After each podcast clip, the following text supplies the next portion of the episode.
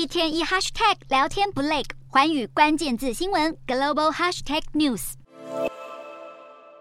英国媒体日前报道，一名二十多岁的英国国会研究员涉嫌替中国工作，在今年三月遭到当局以涉嫌违反政府机密法逮捕。由于他曾和执政保守党的多名人士有过接触，如果案情证实，这将是英国国会涉及敌对国家最严重的安全漏洞之一。英国下议院议长霍伊尔十一号也针对报道内容正面回复。涉案男子十一号透过律师声明否认参与任何间谍活动，并强调自己是完全无辜的。而当时人在印度新德里参加 G 团体峰会的英国首相苏纳克也表示，他在峰会期间曾向中国国务院总理李强提出对北京可能干涉英国民主的强烈担忧。面对间谍案的指控，中国方面也措辞严厉，强硬回击。中国方面谴责伦敦给北京扣上莫须有罪名的同时，中国国安部也发文详细描述今年稍早遭到中国以间谍罪判刑的一名美籍港人过去的犯案细节。一张张乔宴合照，甚至曾和中国前外交部长杨洁篪合影。他是在美国做过多个爱国组织主席，而被称为“中国在美爱国侨领”的美籍港人梁成运。今年五月，他遭到中国法院判处无期徒刑，当时并未公布细节，但中国国安部却选在这个敏感时机，十一号发布文章，详细描述梁成运曾经透过刺探、监控和钓鱼执法，